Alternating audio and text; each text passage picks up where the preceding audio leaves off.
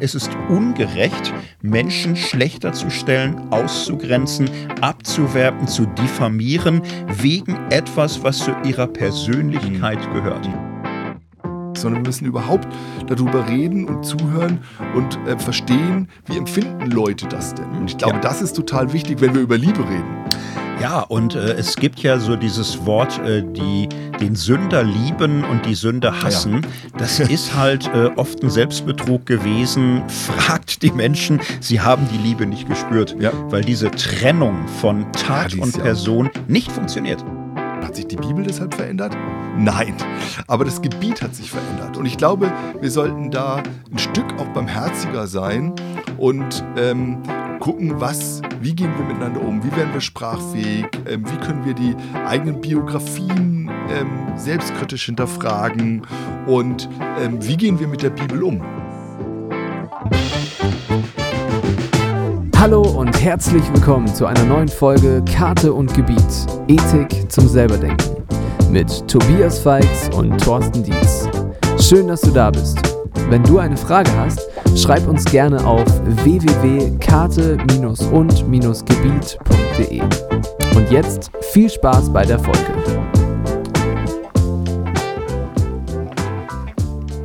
Herzlich willkommen zu unserer zweiten Folge Thema Homosexualität im Podcast Karte und Gebiet. Mit dabei Tobias Feix. Hallo ah, Tobi. Halli, hallo Thorsten.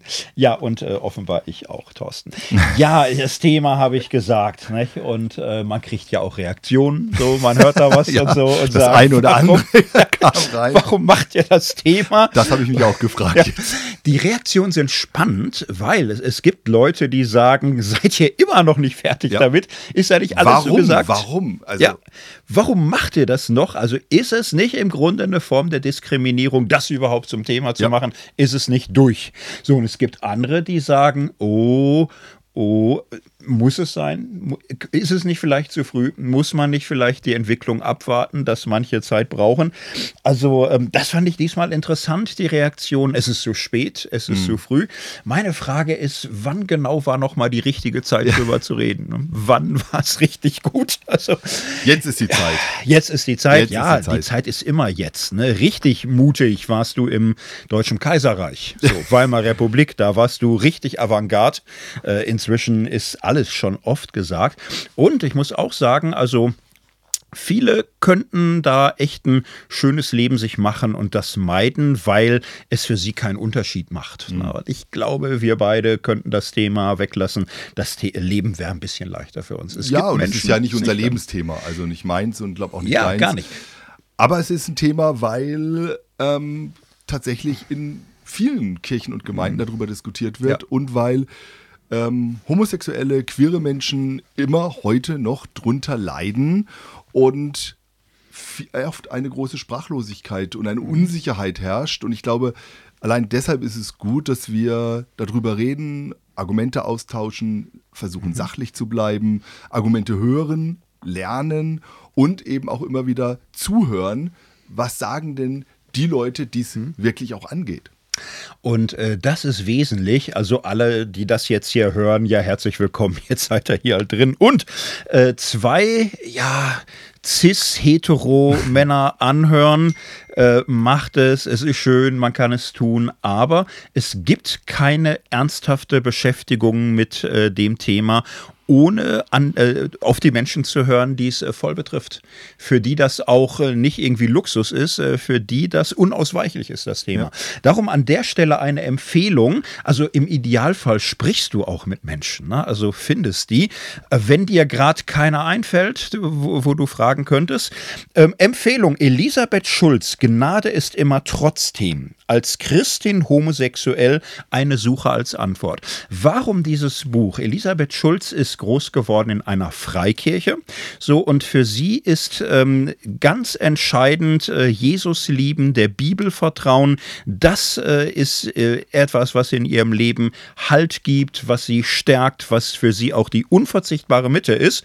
Und sie hat eben irgendwann festgestellt, da ist was. Hm. Da ist etwas, was sie damit schlecht zusammenbekommt. Ich lese mal ein paar Sätze vor aus ihrem Buch. Sie schreibt hier, sie greift ein Zitat auf, als ich in meiner Teenie-Zeit meine sexuelle Orientierung wahrnahm, war ich selbst bereits aufgrund meiner Prägung und Umgebung bis auf die Knochen homophob.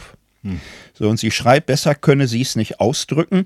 Das ist das, was sie im Grunde ihr Leben lang mitgelernt hat mit ihrer Sozialisation. Selbstablehnung, Selbsthass, Scham, Selbstverachtung bis in die kleinste Faser meines Seins. Mhm. Und äh, das ist Prägung und da kann sie nicht einfach aussteigen und schon gar nicht umfänglich. Sie schreibt, dass Jesus mich liebt. Als homosexuell empfindender Mensch konnte ich bis vor anderthalb Jahren nicht hören. Mhm. So, und sie beschreibt ihren Weg, dass sie sagt, ich wollte nie äh, mir die Bibel dann zurechtbiegen. Ich wollte da kein Bibel, Bibelbastelbogen und mir das da irgendwie einfach machen. Ich will der Bibel vertrauen und ich möchte aber auch verstehen und das wirklich ernst nehmen. Mhm. Wie sie diesen Weg geht, finde ich sehr eindrücklich, äh, sehr ergreifend, mhm. sehr vorbildlich ja. auch. Was rauskommt, ja, schaut selbst. Ne? Mhm. Aber äh, die Stimmen hören, das ist das Unverzichtbare. Uns jetzt hier zu hören, ja, nice to have. Ne? Herzlich ja. willkommen auf der Reise, aber das wäre noch wichtiger. Ja, und es ist auch gar nicht so schwer. Wir haben jetzt gerade bei uns in der Gemeinde ähm, jemand eingeladen, homosexuell, und der hat erzählt aus seinem Leben. Ja, und die Leute aus der Gemeinde, die auch vielleicht ein bisschen unsicher waren, haben einfach nachgefragt und das Ganze wurde gut moderiert. Und ich glaube, das ist total wichtig, auch dieses Zuhören und diese Wirklichkeit ähm, wahrnehmen. Und da geht es ja um Ethik. Ethik heißt ja ähm, Reflexion des moralischen Handelns und nicht nur des Urteilens, sondern äh, wie verhalte ich mich auch anderen Menschen gegenüber.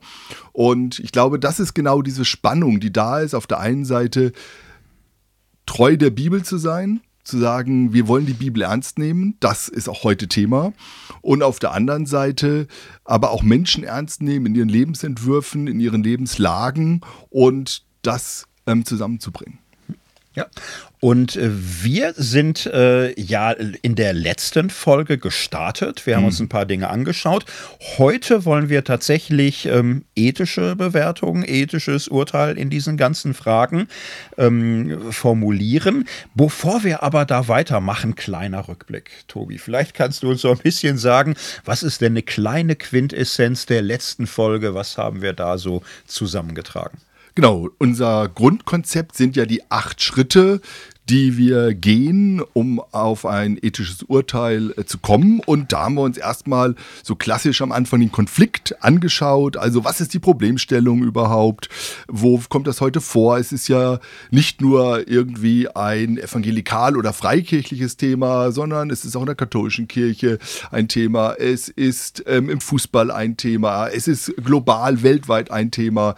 Also wir haben sozusagen das Gebiet vermessen und haben dann geguckt, wie können wir dieses Gebiet erkunden, was ist auch so geschichtlich passiert, wo kam der Begriff Homosexualität eigentlich her, zum ersten Mal im 19. Jahrhundert. Das ist auch heute wieder wichtig, äh, wenn wir in die Bibel reinschauen, weil wir natürlich mit Übersetzungen arbeiten und ähm, warum ist es in dieser Zeit entstanden, wie wurde dann damit umgegangen? Und wir haben auch über die Frage nach ähm, Kriminalisierung, nach Therapie.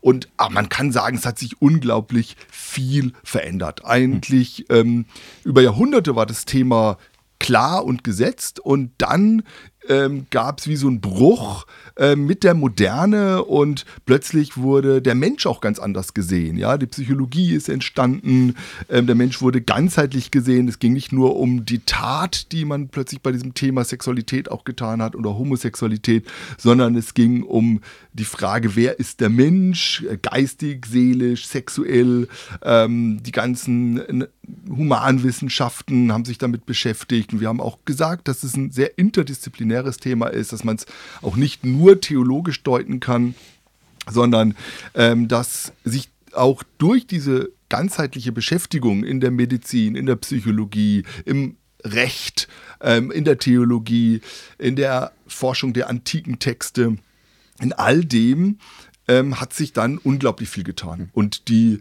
ähm, sag ich mal, einhellige Meinung, dass Homosexualität zu kriminalisieren ist ähm, und zu verurteilen ist, ja, das hat heute fast ja, niemand mehr.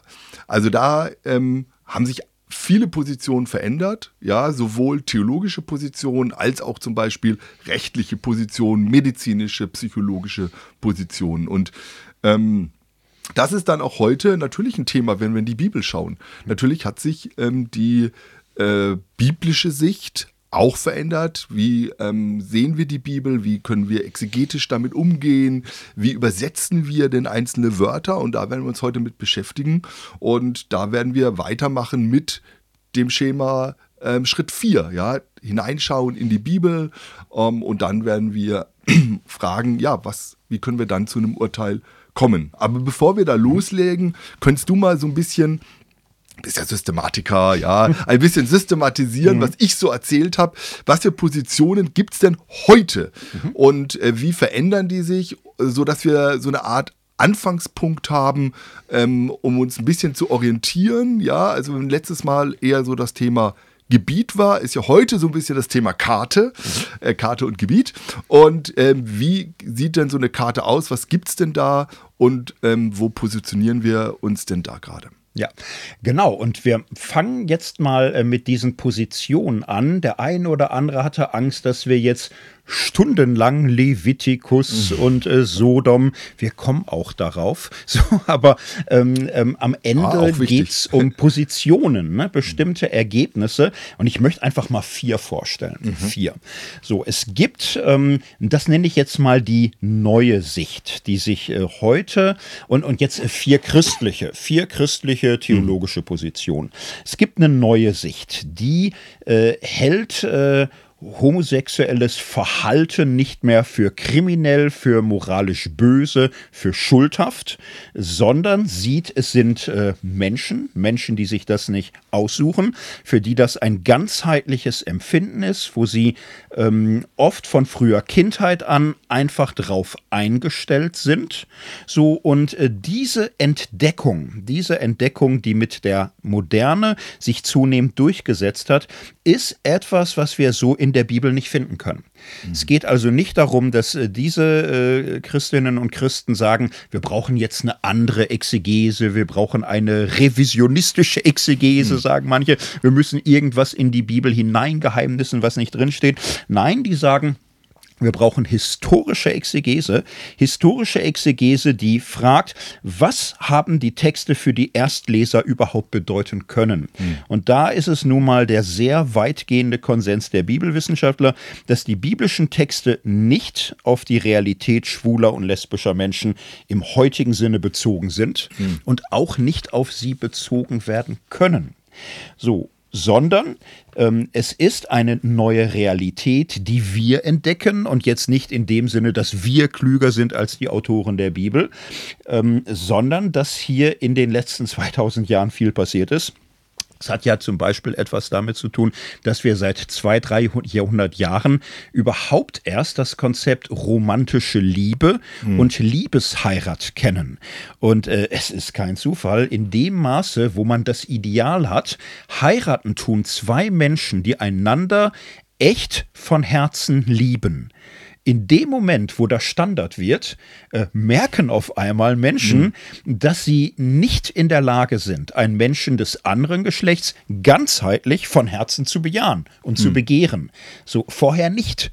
Solange du Ehe hast als etwas, naja, wenn man sich mag, ist auch schön, aber es ist ganzheitlich, es ist wirtschaftlich, es ist irgendwie auch immer Familienpolitik und es ist keine Liebeswahl. Es kann so, Liebe entstehen mit der Zeit. Kann, ja, also. genau, und aber muss auch gar nicht übertrieben dazugehören. So, es ist ein modernes Phänomen. Das mhm. muss man sich äh, dabei äh, vor Augen führen, homosexuelle Orientierung, das überhaupt zu entdecken und wahrzunehmen. So, und diese neue Position sagt, Moment mal, wenn das so ist, dann kann man das überhaupt nicht mehr als Verbrechen oder als etwas Böses abschreiben. Dann ist es etwas, was zu diesen Menschen gehört. Und dann ist der moderne Grundsatz auch für Christinnen und Christen gleiche Würde, gleiche Rechte, das ist Konsequenz einer christlichen Gerechtigkeitsidee. Gleichbehandlung homosexueller und heterosexueller Menschen ist Gerechtigkeit. Menschen aufgrund bestimmter Persönlichkeitsmerkmale abzuwerten, auszugrenzen, nennt man Diskriminierung. Mhm. Und wenn das Menschen schadet, wenn es sie verletzt, sie beschädigt, widerspricht das eklatant dem Liebesgebot. Und das ist eine Position, die sich in den evangelischen Kirchen jetzt seit Jahrzehnten zunehmend durchgesetzt hat, die heute auch von der deutlichen Mehrheit, würde ich sagen, der katholischen Christinnen geteilt wird. Sicher auch Mehrheit bereits äh, bei Priestern und Bischöfen. Mhm. Mhm. Da ist die Frage, sind schon zwei Drittel, aber in Deutschland mhm. ist es so, weltweit sieht es natürlich anders aus, mhm. muss man sich immer klar machen. Äh, es ist ein großer Unterschied, ob sich da Länder schon lange mit beschäftigt haben oder ganz andere Fragen vordringlich sind und man das nicht so vor Augen hat. So, das ist die erste Position. Ähm, dann gibt es andere Positionen und dabei ist es interessant, es gibt gar nicht die andere konservative Sicht.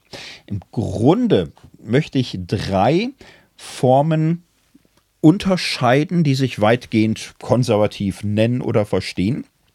Es gibt bis heute eine Sichtweise, die schon im Grunde wie früher sagt, ähm, dass es böse ist, dass es verbrecherisch ist, dass es äh, eine Form der Schlechtigkeit ist, dass man hier einfach abgleitet in ein kriminelles Verhalten und dass es bestraft werden muss. Und dazu muss man sagen, weltweit ist das in der Menschheit noch die Mehrheit. Mhm. So, also große bevölkerungsreiche Länder haben äh, Homosexualität nicht wirklich anerkannt. Äh, Länder wie auch Indien oder China, es ist irgendwie auf der Kippe. Ne? Es mhm. wird nicht streng verfolgt, es wird aber irgendwo zurückgedrängt. So, und ob in Moskau oder Teheran oder Nairobi, es ist äh, ein Verbrechen. Es mhm. ist nicht in Ordnung. Es wird äh, nicht akzeptiert, das zu vertreten. Es gibt da ähm, Vertretungen, die das ähm, nicht mehr verfolgt sehen wollen. Nehmen wir das Nashville Statement. Ne? Die sagen nicht, die gehören ins Gefängnis. Mhm. Aber auch so eine konservativ-evangelikale Position lehnt es ab, eine gleichgeschlechtliche Orientierung anzuerkennen. Mhm. Also geht es nicht nur um die Taten, ja, genau. sondern mhm. es geht darum, dass jemand sagt, ich bin homosexuell. Genau. Hm? Das allein ist schon böse und Sünde. Genau. Und Wird verworfen. Genau. Und das ist der konservative Flügel der evangelikalen Bewegung. Da gibt es auch katholische Gläubige, die das so sehen. Es gibt keine Schwulen. Punkt. Keine hm. Lesben. Gibt es gar nicht. Es gibt Menschen, die leiden. Genau, ja, mhm. und die sollen sagen, ich leide an gleichgeschlechtlicher mhm. Anziehung. Mhm. Und das ist dann genau so, wie andere leiden an Neid oder an Geiz oder mhm. an die Gedanken, andere Menschen zu quälen. Und sie sollen dagegen ankämpfen wie gegen sündliche Versuchung. Es ist mhm. nichts mhm. Besonderes. Es ist genauso eine Sünde wie alles andere im Lasterkatalog. Die Neigung zu lästern, zu, was weiß ich, sich zu bereichern. Und das nenne ich jetzt mal die verurteilende Sicht. Mhm. So, es ist moralisch verwerflich, es ist böse, mhm. es ist schlecht. Kämpfe gegen diese Sünde. Das mhm. ist die konservativ, evangelikal, ultrakonservative Sicht.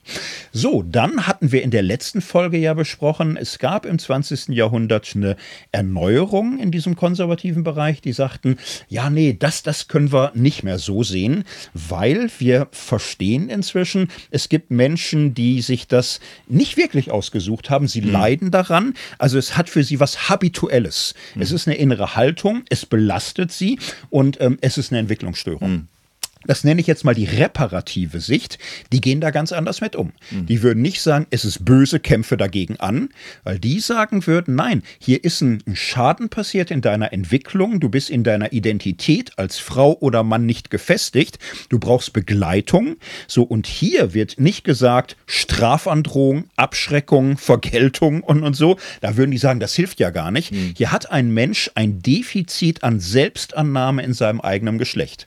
Das führt zu einem völlig anderen Umgang. Ne? Das mhm. ist Seelsorge. Hier werden Menschen Heilung. gestärkt. Heilung. Sie mhm. brauchen Liebe. Sie brauchen Akzeptanz in ihrem eigenen Geschlecht und können dann so nachreifen, dass sie mhm. mit bisschen Glück das auch wirklich überwinden können.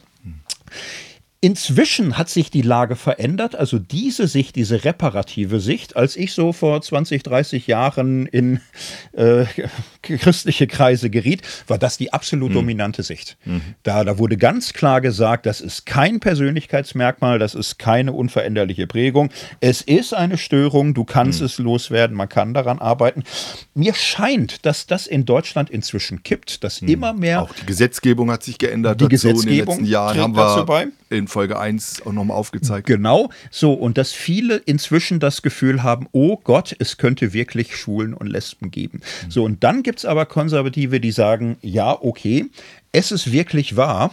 Mhm. So jetzt äh, nach 125 50 Jahren können wir sagen, also das mit der Homosexualität ist offenbar eine Realität. Mhm. Und die würden dann aber sagen, na, wir können es aber jetzt nicht gutheißen, nur weil mhm. es da ist. Mhm. Es ist für uns eine Folge des Sündenfalls. Mhm. Es ist eine Verkehrung, es ist eine Perversion, die Menschen im Grunde bis in die Tiefen ihrer Persönlichkeit bestimmt.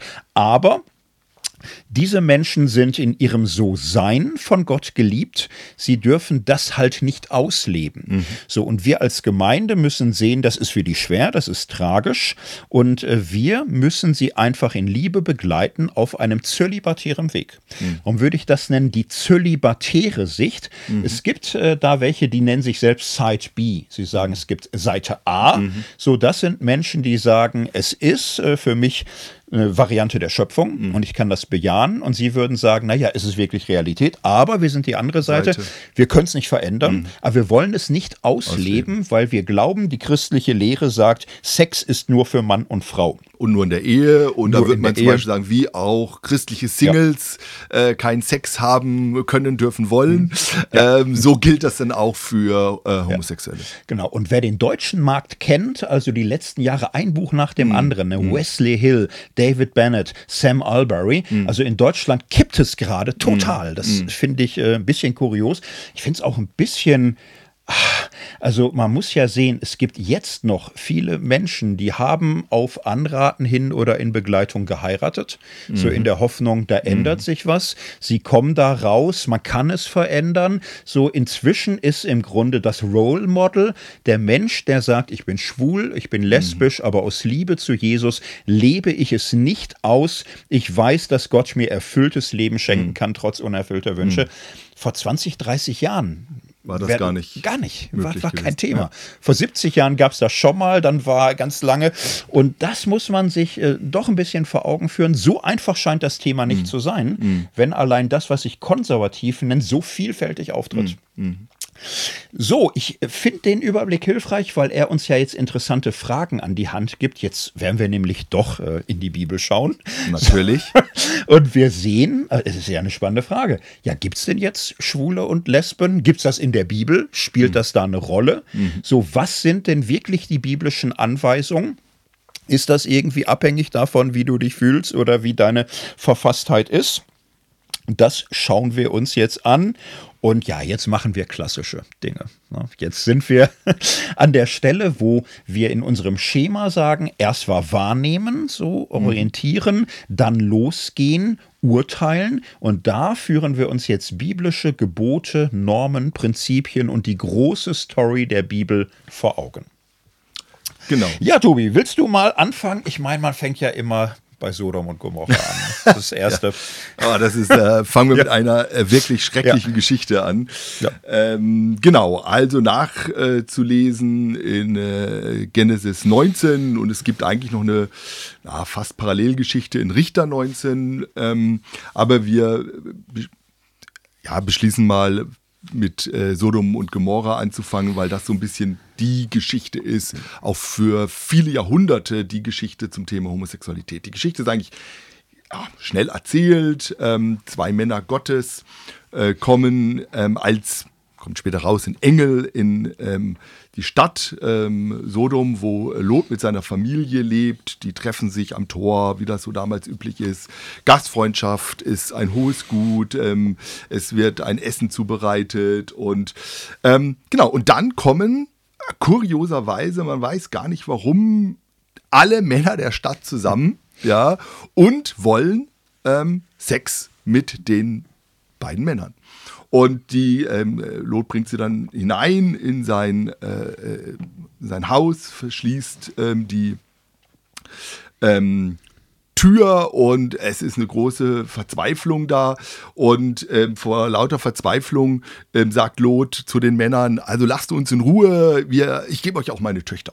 Ja, und dann äh, ähm, kommt es fast zum Äußersten, aber dann ähm, sind diese Menge, Männer oder Engel äh, greifen ein und schlagen diese Meute mit Blindheit und sie können alle entkommen.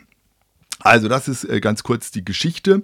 Und diese Geschichte war ähm, in, in, vielen älteren Auslegungen ähm, sozusagen die Kardinalgeschichte, dass Homosexualität ähm, böse ist ähm, und dass ähm, eine Stadt, die dann ja auch später gerichtet wird, Homosexualität ist sozusagen ein Zeichen der Gerichtsbarkeit Gottes für eine Stadt, vielleicht für ein ganzes Land. Und ähm, das zeigt, dass äh, Homosexualität sozusagen eine ein, ein hohes Gradmesser an, ähm, an einem Untergangsszenario einer ganzen Gesellschaft ist. Ja. Und wenn wir uns die Geschichte dann anschauen, und äh, das haben natürlich in den äh, letzten äh, Jahren und Jahrzehnten viele Leute auch gemacht, dann fällt natürlich erstmal auf, ups, waren alle Männer der Stadt schwul? Ähm, also okay, dann guckt man die Antike, ähm, hat das eine größere Rolle gespielt, aber homosexuell in dem Sinne, ja, wie du es vorhin auch gerade erklärt hast, nee, ganz bestimmt nicht. Es ging um was anderes. Ähm, das wird auch dann deutlich, ja, die hätten auch die Töchter genommen. Also so stockschwul waren die irgendwie nicht, ähm, sondern hätten sich auch mit äh, zwei jungen Töchtern äh, zufrieden gegeben. Und hier merkt man natürlich, hier geht es um was ganz anderes. Hier geht es um sexuelle Gewalt. Hier geht es um darum, dass ähm, Macht gezeigt wird, Macht äh, durchgedrückt wird. Ähm, und es ist eigentlich eine, eine Horrorgeschichte, wenn wir uns das anschauen. Und es ist eine furchtbare Geschichte, äh, die zeigt, dass ähm, es hier um ähm, Machtausübung, Gewalt äh, in Form von Sexualität geht. Und das ähm, ist auch tatsächlich ähm, durch die Jahrhunderte bis heute immer wieder der Fall. Ja, also ähm, wir sind gerade hier in Europa in einem schrecklichen Krieg in der Ukraine und wir hören und, und sehen genau das, dass es ähm, Vergewaltigungen äh, gibt, die auch ein, eine Machtausübung sind. Wir kennen das aus dem Ex-Jugoslawienkrieg, wir kennen das aus manchen auch afrikanischen Kriegen, dass ähm, Vergewaltigung eine Machtdemonstration ist. Ähm, so wird ähm, sozusagen der Gegner erniedrigt. Und das haben wir hier in, in dieser Geschichte und auch in der Parallelgeschichte in ähm, Richter 19. Also von daher kann man diese Geschichte eigentlich ehrlich gesagt zu den Akten legen und sagen, ja, es ist eine Geschichte über die Gefallenheit der Menschheit und so wird die dann auch innerbiblisch übrigens aufgenommen, Hesekiel 16 oder auch äh, in den Petrusbriefen, wo ähm, über diese Unterdrückung und diese Gewalt auch äh, geurteilt wird und äh, Gottes Gericht dann auch kommt. Hm. Aber mhm. es ist eben ähm, hat nichts zu tun mit Homosexualität oder äh, gar äh, Liebe oder sowas. Ähm, dazu taugt diese Bibelstelle nicht. Und da sind sich, glaube ich, auch mittlerweile alle oder fast alle einig. Ähm, Gibt es immer mal wieder ein paar Ausnahmen. Und das finde ich äh, im Rückblick so wichtig. Es war aber 2000 ja. Jahre lang die zentrale Geschichte. Also es, es hieß danach Sodomie, die Sünde mhm. Sodoms. Das ja. war das große Thema. Und äh, man las diese Geschichte als ganz realistische Warnung an alle Männer. Ja. Werdet nicht wie die Männer von Sodom. So, Sex ist hier nicht wie es sein soll, Mittel der Fortpflanzung und der wechselseitigen Liebe in der Ehe, sondern Sex ist Mittel zu Lustgewinn und Machtausübung. Und das ist bis heute ein Thema. Ne? Und wenn da Menschen andere zum Mittel machen des Lustgewinns und der Machtausübung, so dann ist das in der Antike ein ziemlicher Standard, dass das nicht um das Geschlecht geht, mhm. so, sondern wirklich darum, einen Menschen zu haben, der vom Status unter einem steht und an dem man sich eben befriedigt. Mhm. Genau, das wird uns nachher auch noch begegnen. Ähm, aber wir gehen mal weiter, wir bleiben mhm. am Alten Testament. Es gibt da noch zwei Stellen, die ähm, auch sehr bekannt sind. Levitikus, 3. Mose 18, 22 und 3. Mose 20, 13. Und ich lese sie mal vor. Du sollst nicht bei einem Manne liegen wie bei einer Frau. Es ist ein Gräuel. Oder wenn jemand bei einem Manne schläft wie bei einer Frau, so haben sie beide getan, was ein Gräuel ist und sollen des Todes sterben. Ihre Blutschuld kommt über sie. Also sehr klare Aussagen. Ähm, und äh, die Todesstrafe fordert heute in Deutschland zum Glück äh, niemand mehr, aber das hört man ganz oft. Ähm, das ist dem Herrn ein Gräuel und das ist doch sehr deutlich. Ähm, ich habe hier mal einen äh, Facebook-Kommentar. Ähm, ich weiß gar nicht, äh, was die ganze moderne Diskussion um Homosexualität soll. Die Bibel ist glasklar, Homosexualität ist dem Herrn ein Gräuel. Punkt. Da gibt es keinen Spielraum. Ähm, und wenn wir uns auf dieses Gräuel mal anschauen, also wir sind Levitikus, wir sind in, ähm, ist ein kultischer Begriff, ähm, es geht ganz stark um ethische Abgrenzung, auch zu anderen Religionen, anderen Kulten. Und das kommt 142 Mal in der Bibel vor, das ist dem Herrn ein Gräuel, 135 Mal im AT, 7 Mal im NT. Und ja, da kommt das vor beim Thema Homosexualität, aber auch zum Beispiel blutige Steaks, ähm, Frauenkleider bei Männern, Krebse essen. All das ist dem Herrn ein Gräuel oder wie auch manchmal steht, ist wieder die Natur.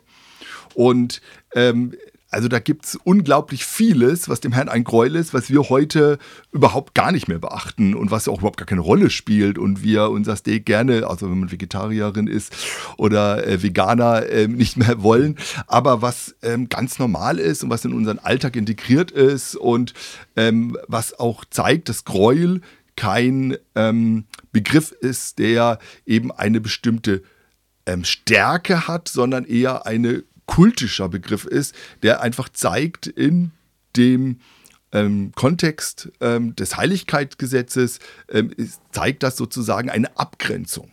Mhm. Ja. Und ähm, gerade dieses Reinheits-Unreinheitsdenken, äh, da müssen sich alle heutzutage ein bisschen ehrlich machen. Wir haben Mühe, das im Detail zu verstehen. Mhm. Die Logik ist sehr anders als unsere so. Also das, äh, das auszulegen ist eigentlich wirklich das Komplizierteste. Was ist hier gemeint? Was man gut verstehen kann, ist Levitikus 20. Da würde ich einfach mal empfehlen, das so zu lesen. Mhm. So, da ist eine Riesenliste von Ehebruch. Mhm. Du sollst nicht mit einer anderen Frau schlafen. Auch nicht mit der neuen Frau deines Vaters, auch nicht mit deren Schwägerin, mhm. auch nicht mit der Schwester deiner Frau, auch nicht mit deren Tante, auch nicht und, und äh, ich weiß nicht wie viele Beispiele Beispiel und unter anderem sollst du auch nicht mit einem hm. anderen Mann schlafen. Und ähm, es ist eine von vielen Formen von Ehebruch. Und äh, die jüdische Sexualethik, die ist schon sehr wichtig. Ne? Also man mhm. kann überhaupt nicht sagen, Sex ist in der Bibel egal. Und die jüdische Sexualethik ist aber besonders. Es ist äh, überall in der Antike völlig klar, dass die Frau sehr treu ist und mhm. da der Vater und der Ehemann sehr gut auf sie aufpassen. Und für die Männer war, ob im alten Orient oder Griechenland, Rom klar, na, die gönnen sich. Ne? Die haben immer eine Sklavin Sklavin zur Verfügung mhm. oder kaufen sich eine Frau oder es ist kein Problem. Keine Ehefrau hat sich zu beschweren. Im Judentum gibt es so das Ideal, dass Männer eigentlich leben sollten wie Frauen, treu. Mhm. Das ist besonders. So, und in diesem Zusammenhang macht das schon Sinn. Ne? Also der Mann soll nichts nebenbeilauf haben, mhm. auch nicht mit einem anderen Kerl. Mhm. Interessanterweise kommt im Levitikus weder 18 noch 20 ein Wort über Frauen vor. Mhm. Gar nichts. Null. Was war mit den Frauen? Überhaupt nicht. Also wenn, dann geht es sowieso nicht um Homosexualität, dann geht es um Sex, den ein Mann mit einem anderen hat. Mhm. mhm.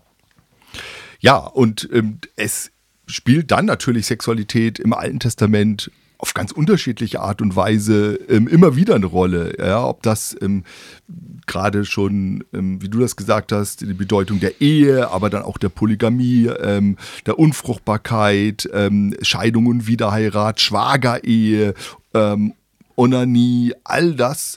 Also die Bibel geht damit relativ offen um, thematisiert das, verurteilt es, erkennt es manche Dinge erstaunlicherweise an und so weiter. Also ähm, da haben wir eine, eine große Bandbreite äh, von dem, was ähm, Sexualität auch ausmacht.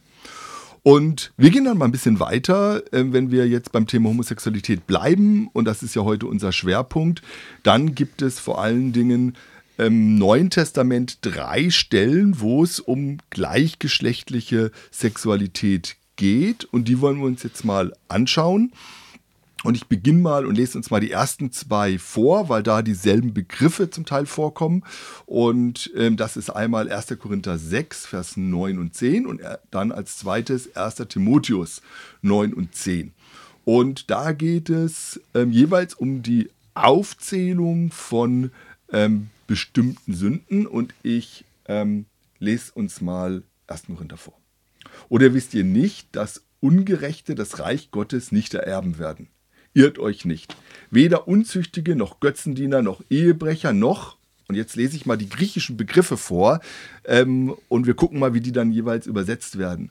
Noch Malakoi, noch Asenokotei, noch Diebe, noch Habsüchtige, noch Trunkenbolte, noch Lästerer, noch Räuber werden das Reich Gottes ererben. Also eine harte Aufzählung, wer alles nicht ins Reich Gottes kommt.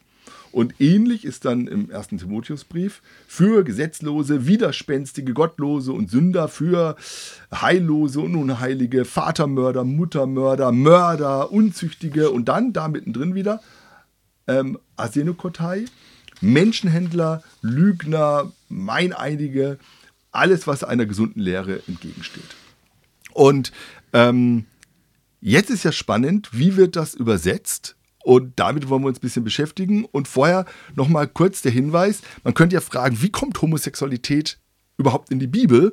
Ähm, wir haben ja gesagt, das Wort gibt es erst seit dem 19. Jahrhundert und ähm, das hat es eigentlich erst relativ spät in die Bibel geschafft.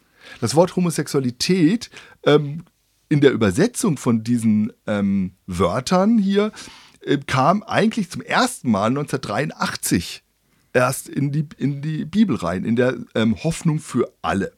Dort war zum ersten Mal das übersetzt, nämlich traditionell in der Luther-Übersetzung oder in der Elberfelder, also die Übersetzung, die versucht, möglichst worttreu zu sein, ist es ähm, bis heute so, dass da jeweils steht Lustknabe oder Knabenschänder. Also Lustknabe oder Knabenschänder. Und daraus wurde dann in den 80er Jahren ähm, Homosexualität, homosexuelles Verhalten. Ähm, und ähm, dann 88 die neue Genfer Übersetzung und 2006 die Neues Leben Übersetzung. Und dort wird dann von homosexuellen Beziehungen gesprochen und ähm, plötzlich taucht dieses Wort Homosexualität auf.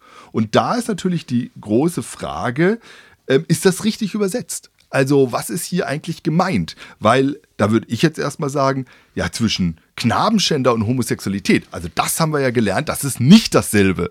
Ähm, zwischen Lustknaben und Homosexualität, nee, das ist nicht dasselbe. Das sind zwei komplett unterschiedliche Kategorien auch. Und ähm, wenn wir uns jetzt diese Begriffe mal anschauen, dann ist es gar nicht so einfach ähm, und trotzdem wird deutlich, ähm, Asenokotei ist ein Begriff, der äh, nur da vorkommt in diesen Stellen.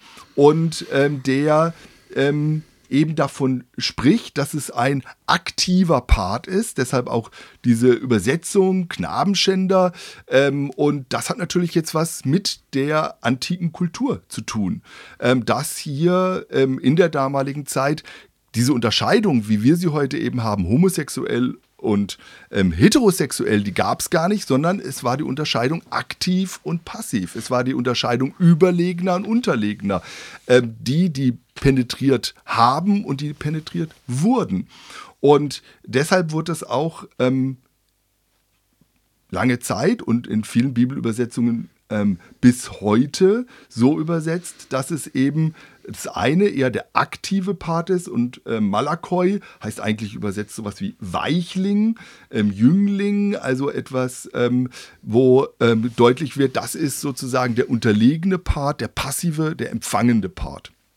Und ähm, ja, wenn wir jetzt aber gucken, ähm, ist es kann man das denn überhaupt mit Homosexualität übersetzen? Was würdest du sagen? Ja, klarer Fall. Nein. Ne? Also das sind keine Übersetzungen, das sind Auslegungen.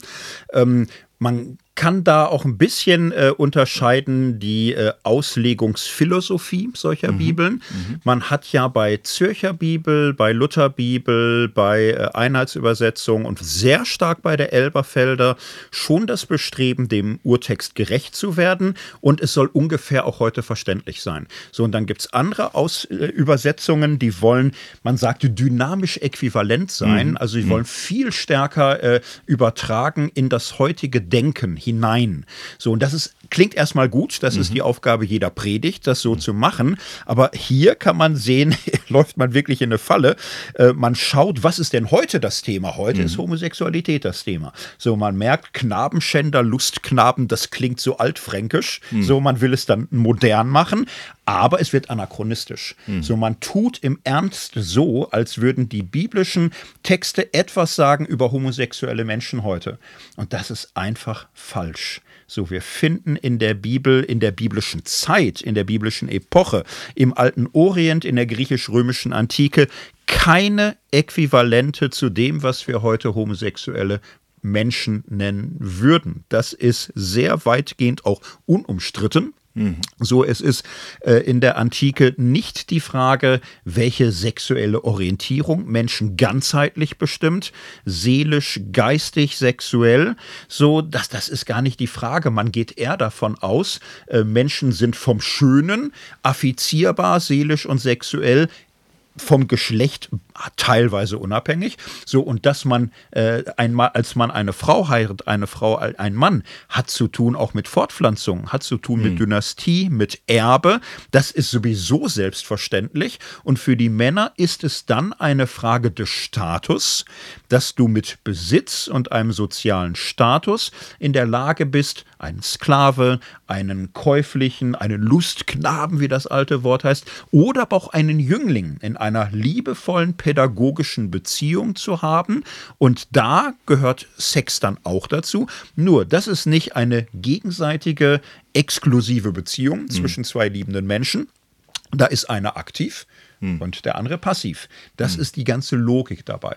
Also es geht nicht um Gleichheit mhm. ähm, oder Gerechtigkeit da drin, sondern es sind auch Abhängigkeitsverhältnisse, ja. wird man heute sagen. Genau. Und äh, man, man kann nicht sagen, das gab immer so eine Phase, wo man sagte, das ist alles sexualisierte Gewalt und Missbrauch. Das ist jetzt übertrieben, das gab es viel. Das, mhm. das war für die völlig normal leider so, dass das geduldet wurde. Nein, es gab auch wirklich äh, liebevolle und einvernehmliche Beziehungen. Das ist so. Mhm. Aber immer mit diesem Status mhm. da drin. Beispiel, manche sagen, es gab doch in Theben mal eine ganze Armee, mhm. so eine Eliteeinheit. 300 waren das und das waren Paare. Mannliche Paare. Liebende. So, und ähm, das ist an sich kein gutes Beispiel, nicht? In der Armee auf hoher See und im Gefängnis ist bis ins 20. Jahrhundert hinein. Manches ein bisschen anders gewesen.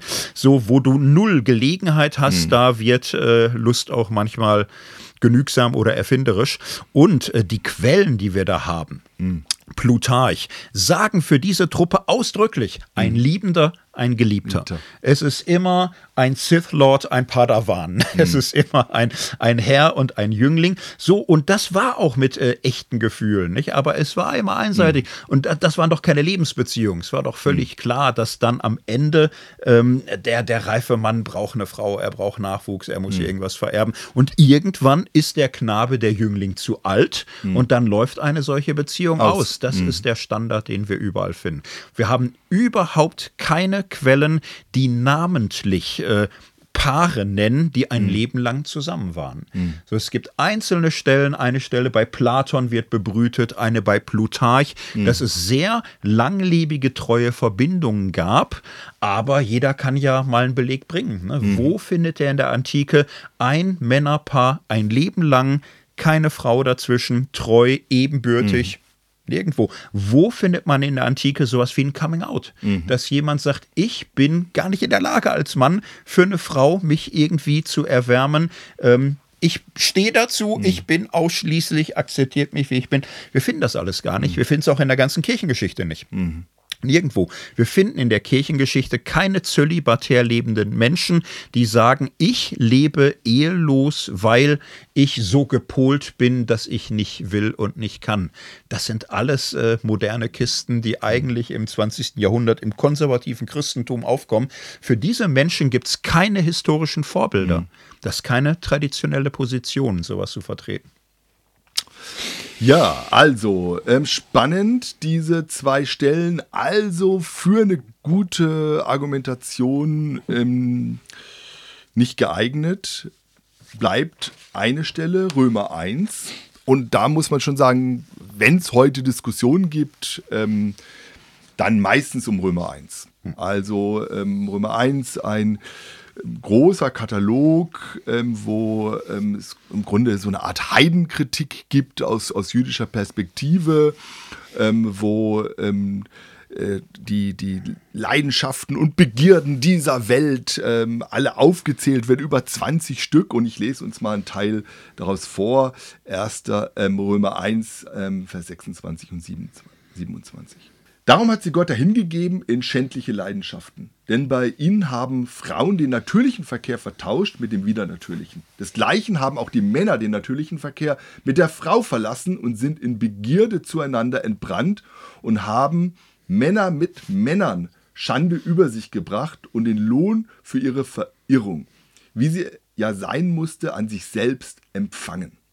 Also sehr ähm, klare, harte Worte. Und ähm, wie gesagt, ein ganzer Katalog an heidnischen, gottlosen ähm, Aktivitäten, die da beschrieben werden. Interessanterweise, wenn wir jetzt beim Thema gleichgeschlechtliche Sexualität drauf schauen, die einzige Stelle, wo es auch um Frauen geht in der Bibel. Und ähm, das Interessante ist jetzt, dass ähm, es hier ja vor allen Dingen um Begierde geht wieder. Es geht um Leidenschaften, es geht um Hingeben, es geht um Verirrung. Und die Frage ist wieder, um was geht es hier? Geht es hier um ähm, ein modernes Verständnis von Homosexualität, also Treue eben auf ebenbürtig, gleichberechtigt und so weiter, oder ähm, geht es hier um ähm, eine Begierde, eine Perversion, um ähm, ruchlose Leidenschaft. Und das äh, Wort, das Paulus hier eben gebraucht, Kresis, ähm, das wird in der Antike tatsächlich ganz oft gebraucht für alle möglichen ähm, sexuellen ähm, Aktivitäten. Und interessant ist noch, dass aus meiner Sicht ja ähm, hier ähm, Paulus auch etwas aufschreibt, was auch, sag ich mal, an Kritik in, in anderen antiken Texten vorkommt. Das ist jetzt gar nichts ähm, ganz Einzigartiges oder äh, Besonders, sondern ähm, Begierde äh, bricht auf Dauer ähm, hinein und zerstört. Zerstört Beziehungen, äh, zerstört Gemeinschaften ähm, und das wird ganz oft ähm, kritisiert. Also die Frage, was bedeutet dieser Text jetzt für unsere Diskussion zum Thema Homosexualität? Was würdest du sagen? Ähm, für das Thema Homosexualität trägt er nichts aus. Also schon wieder nichts. schon wieder nichts, ah, genau. Nein, und ähm, der Text ist ja wirklich spannend. Man muss ihn im Zusammenhang sehen. Nicht? Römer 1 und Römer 2 hat Paulus die beiden großen Menschheitsflügel mhm. vor Augen, die Juden und die Heiden. So, und er greift eine typische äh, Heidenpolemik aus jüdischer Sicht auf. Und mhm. die ist äh, ganz häufig zu finden in jüdischen Schriften. Die Heiden haben sich vom Gott abgewandt, mhm. so und den Götzen zugewandt. Und aus dieser Untreue gegenüber Gott folgt auch bei denen Untreue in der Ehe und in der Beziehung. Mhm. Und das ist für die Juden schon, also ganz typisch die Wahrnehmung, so ähm, Unzucht, Ehebruch ist eine Metapher für das Gottesverhältnis und wird gesehen, das ist für die Heiden typisch, die leben weniger treu und verbindlich als wir.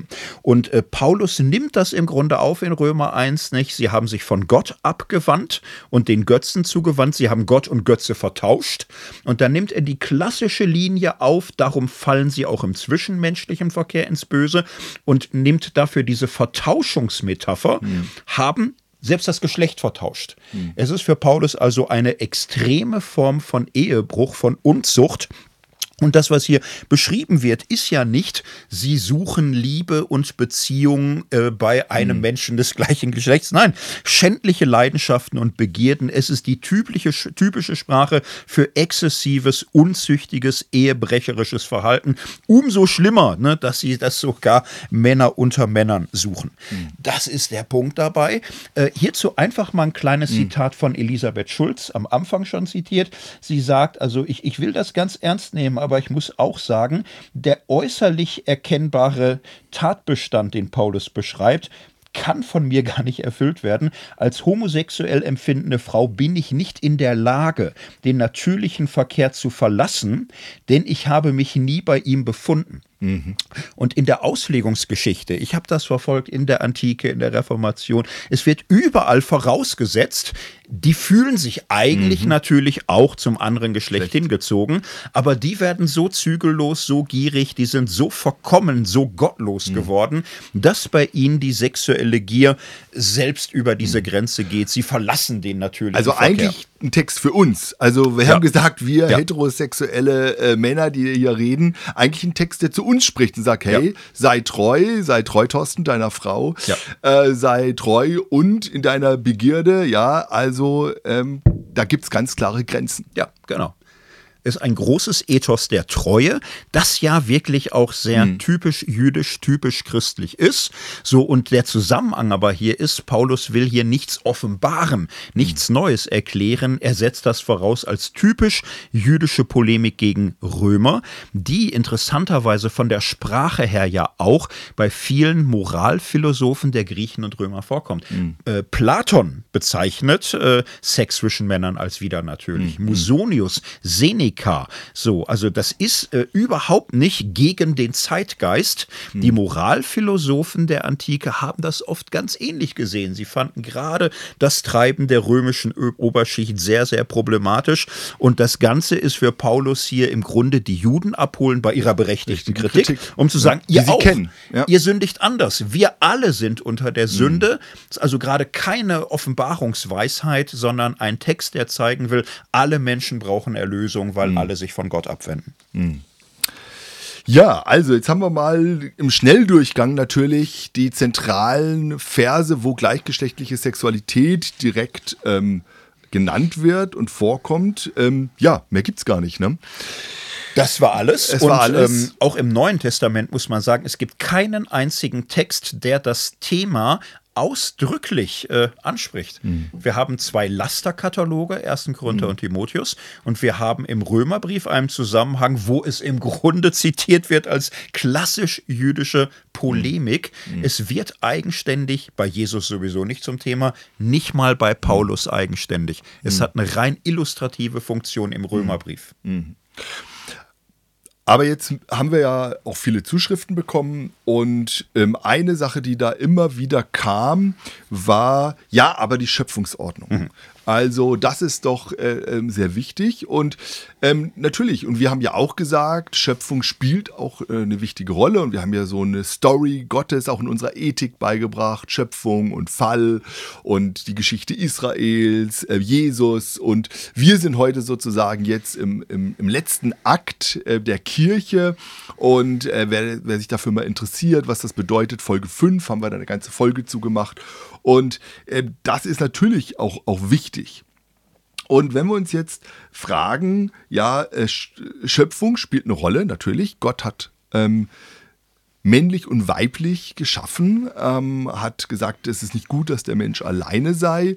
Und von dort aus ist diese Geschichte ähm, Gottes mit den Menschen gestartet und ähm, seit vielen tausend Jahren jetzt unterwegs und ähm, da verändert sich natürlich unglaublich viel. Ja, also auf der einen Seite ähm, wenn wir jetzt diesen Anfang nochmal nehmen, Genesis 1 und 2, äh, Gottes äh, Schöpfung ähm, und dann Genesis 3, der, der Sündenfall und von dort an ist es ja eigentlich eine große Geschichte, die auf ein Ziel zugeht, ja, die also nicht ständig zurückschaut und sagt, ah, wie ist das Ideal und an dem misst, sondern sagt, ähm, Gott sagt, ich gehe mit euch, ja, und ich will mit euch ein Ziel erreichen. Und ähm, ähm, da die Propheten stehen da und, und, und ähm, ähm versuchen immer wieder Gottes äh, Meinung und Gottes Ziel vor Augen zu führen. Ähm, Jesus, mit Jesus beginnt das Reich Gottes, wo ähm, tatsächlich nochmal so eine neue Qualität auch reinkommt des Miteinanders und Paulus äh, nimmt das dann auf in den, in den ersten Gemeinden.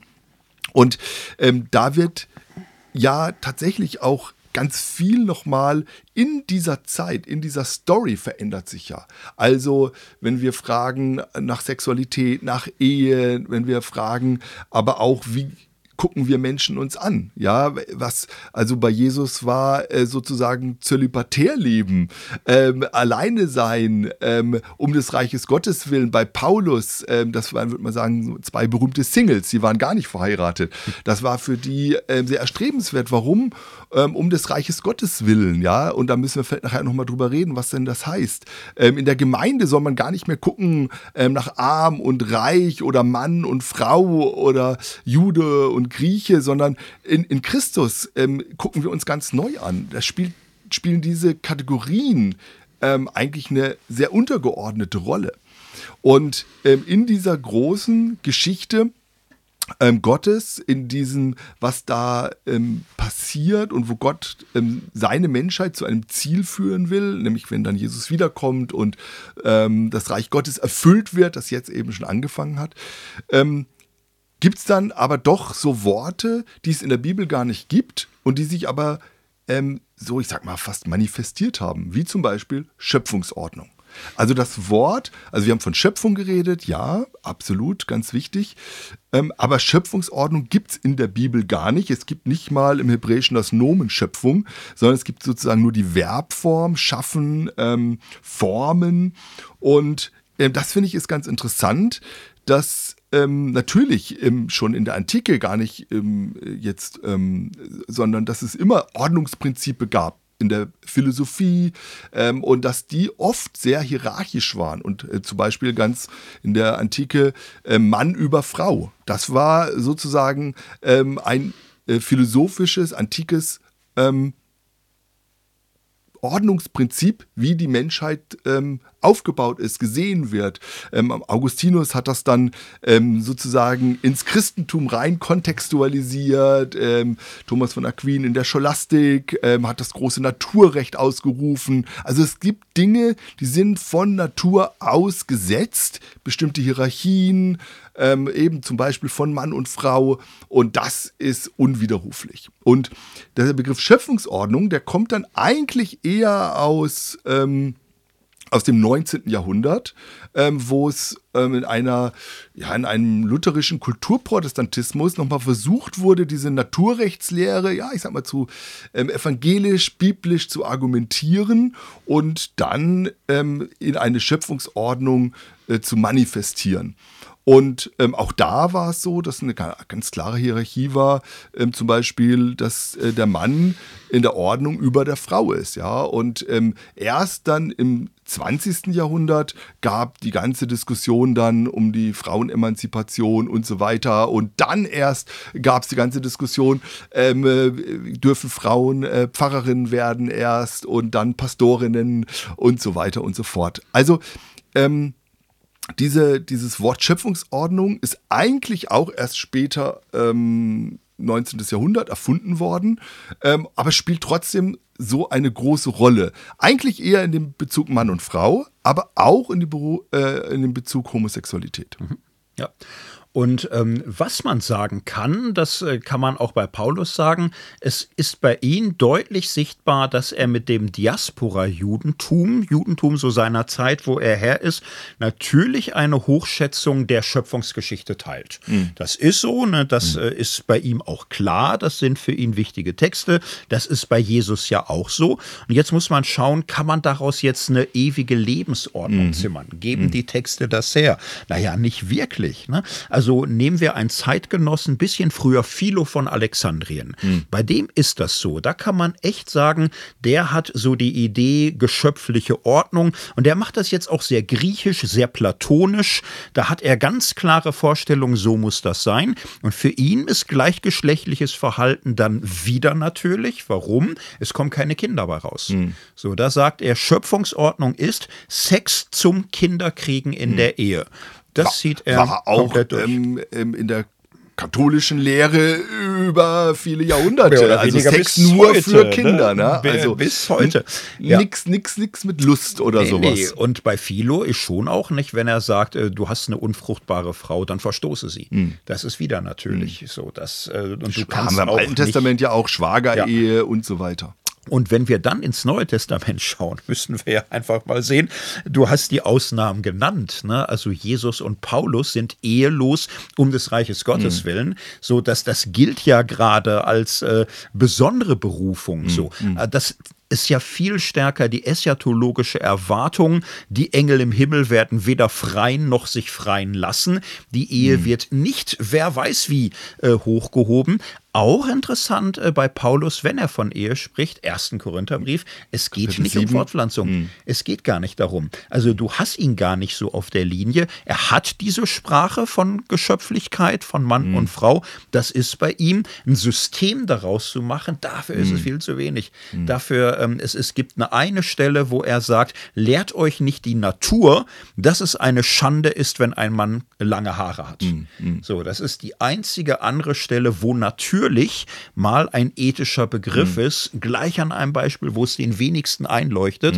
Da macht es viel mehr Sinn zu sagen, Paulus greift die Sprache seiner Zeit auf.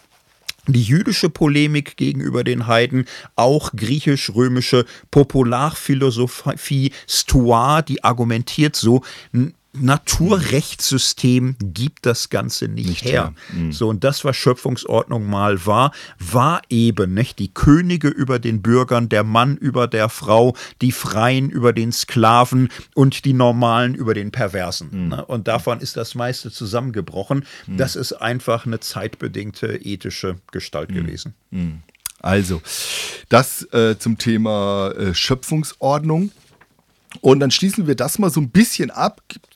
Gibt, gibt sicherlich noch das eine oder andere, das kann man vielleicht nochmal nachholen, aber ich würde gerne nochmal, ähm, wir haben ja gesagt in unserer ähm, Ethik, ähm, der äh, nächste Schritt 5, geht es nochmal, es müssen sich auch diese einzelnen Stellen an den grundsätzlichen ethischen Prinzipien der Bibel messen. Und das finde ich auch nochmal ein wichtiger Punkt. Wir haben ja gesagt, dass Gerechtigkeit und ähm, Liebe und Freiheit, das sind zentrale biblische äh, Leitbegriffe, Orientierungshilfen, gerade auch in schwierigen Fällen, wo wir feststellen, boah, wir haben vielleicht jetzt nicht genau das in der Bibel geschrieben. Ja, also wir haben schon festgestellt, ah, die Stellen geben gar nicht so viel her, die sind nicht so klar, als dass man vielleicht da jetzt ähm, Leute diskriminiert, verurteilt oder in ähm, eine, eine wirklich für sie grausame Situation bringt. Ähm, was ist denn mit diesen großen Leitbegriffen? Könntest du uns da ein bisschen Ja. was sagen? Genau, und einfach nur noch mal zum äh, Ziel, was wir bis jetzt hatten. Haben wir bewiesen oder wollten wir beweisen, dass die bisherigen Bibelstellen auf keinen Fall auf äh, irgendwie so etwas Ähnliches wie Homosexualität bezogen werden können? Ähm, nein, gar nicht. Äh, man kann äh, vieles in die Bibel reinlesen. Man kann mit der Bibel behaupten, Todesstrafe ist notwendig. Man kann mit der Bibel behaupten, Sklaverei ist irgendwie eine Ordnung, die muss so sein, die muss geordnet werden. Äh, Wir sind da bescheidener. Also ich glaube, wir glauben tatsächlich, dass man sagen kann, das, was wir heute als homosexuell bezeichnen, war damals nicht vor Augen. Das wäre meine These. Aber für die Argumentation reicht es mir, bescheidener zu sagen, ähm, es ist nicht zwingend, es ist nicht notwendig, die biblischen Stellen darauf zu beziehen. Also umgekehrt wird ein Schuh draus. Ne? Man müsste beweisen, dass es ganz klar ist, dass die biblischen Stellen äh, schwule und lesbische Menschen meinen, um überhaupt ein theologisches Argument zu haben. So, ich setze an der Stelle an, es ist nicht zwingend, es ist nicht notwendig, es ist nicht bewiesen. Ich führe dafür auch als Beleg einfach mal an, wir haben am Anfang äh, die Position gesehen. Es ist ja gerade bei den konservativen Positionen selbst unklar. Gibt's das oder gibt's das nicht? Mhm. So in den letzten 30 Jahren war ein Hin und Her, da, da war lange klar, das gibt's gar nicht. Mhm. So, wenn heute Menschen sagen, doch, es gibt klare Gründe dafür, dass die Bibel auch schon homosexuelle Menschen vor Augen hat, ja, es hat aber 130 Jahre mhm. kein konservativer Christ bemerkt. Mhm. Mhm. Im Gegenteil, man hat immer dagegen gekämpft. So, und die Frage lautet daher für mich, wie würden wir gleichgeschlechtlicher Liebe mit Hilfe von biblischen Prinzipien beurteilen? Beurteilen, wenn die Bibel zu diesem Thema nichts direkt zwingend und notwendig hergibt. Ja, und wir würden ja auch äh, sagen, die Bibel sagt jetzt, nichts Positives über gleichgeschlechtliche Sexualität. Ja, und ja. das, was sie sagt ähm, an Kritik, ähm, da würden wir ja sagen, das ist auch berechtigt, ja, wenn mhm. äh, Begierde und Ehebruch und Knabenschändung und so weiter, ähm, würden wir sagen, ja, das ist ähm, mhm. richtig und gut, ja. ja. was da auch an Kritik kommt, ja, mhm. und von daher glaube ich, ähm, versuchen wir die Bibel wirklich sehr ernst zu nehmen und ähm, sie hier auch ähm, zu verstehen, um dann auf äh, gute ethische Erschein Entscheidungen ja. zu kommen. Genau, für manche wirklich wichtig, ne, die sagen, ja, das ist aber gegen die Bibel, wenn man das. Äh, nein, nein, keine einzige biblische Stelle. Römer 1, das, was da kritisiert wird, mhm. würden wir kritisieren. Ja. Das, was Sodom kritisiert wird, würden, mhm. äh, das kritisieren wir. Das ist falsch. Die ja. Ehebruchsliste, äh, Levitikus 20, kritisieren wir. Es ist Untreue. So, also ähm, wir brauchen gar keine Distanzierung von auch nur einem einzelnen biblischen Vers. Ist für uns gar nicht nötig. Wir lesen es historisch mhm. und berechtigt und das, worauf es bezogen ist, jawohl, das ist auch sehr problematisch. Es trifft die nicht, die wir am Anfang angesprochen haben. So, und ähm, wie wird denn dann ähm, umgekehrten Schuh draus? Sagen wir wirklich, es ist ein neues Phänomen? Welche Maßstäbe leiten uns? Das erste wäre ganz schlicht Gerechtigkeit. Und Gerechtigkeit heißt Menschen fair behandeln, heißt Gleiches gleich zu behandeln, Verschiedenes verschieden und Ähnliches ähnlich. Menschen gleich behandeln, unabhängig von Herkunft, Geschlecht, Religion und sexueller Orientierung, ist ein Gerechtigkeitsgrundsatz. Hm. So, und es ist zum Beispiel auch etwas, ähm, viele evangelikale Christinnen und Christen leiden weltweit darunter, in ihren Ländern als Menschen zweiter Klasse angesehen ja. zu werden, wegen ihrer Religion. Ja. Äh, das geht in äh, Osteuropa los, das geht in Russland los, das ist in China, das ist in Indien, das das ist in vielen Ländern der Welt. Und äh, sie werden kaum toleriert, hm. vielleicht mit Ach und Krach toleriert. Sie werden aber nicht als gleichberechtigte Mitbürger anerkannt. Hm. So, sie werden nicht akzeptiert. Und ähm, Gerechtigkeit heißt mehr als tolerieren. Es hm. heißt Menschen auch akzeptieren. Akzeptieren ist nicht übernehmen. Hm. Das ist ein Unterschied. Akzeptieren heißt etwas, was ich nicht übernehme vielleicht, nicht, aber wo ich trotzdem sage, so, und du bist gleichberechtigtes hm. Mitglied unserer Gemeinschaft und, und Gesellschaft. Und ähnlich ist es mit sexueller Orientierung oder dem Geschlecht. Es ist ungerecht, Menschen schlechter zu stellen, auszugrenzen, abzuwerten, zu diffamieren, wegen etwas, was zu ihrer Persönlichkeit hm. gehört. Hm. Nicht ihre was sie sich nicht selbst aber, ausgesucht ja. haben. Genau. Ja, ich glaube, das ist ganz wichtig. Genau. Und was sie nicht einfach so auf äh, Androhung oder so hinter sich lassen. Es ist schlicht gerecht diese Menschen anzuerkennen. So, dann, was haben wir für eine Geschichte? Wie sind Christinnen und Christen mit Schwulen und Lesben umgegangen? Es ist hm. eine furchtbare Geschichte, gehe gar nicht groß in Details. Es hat viel Schaden angerichtet. Menschen wurden in Vereinsamung getrieben, in Isolation, sie wurden ausgegrenzt, ihnen wurde Selbsthass injiziert.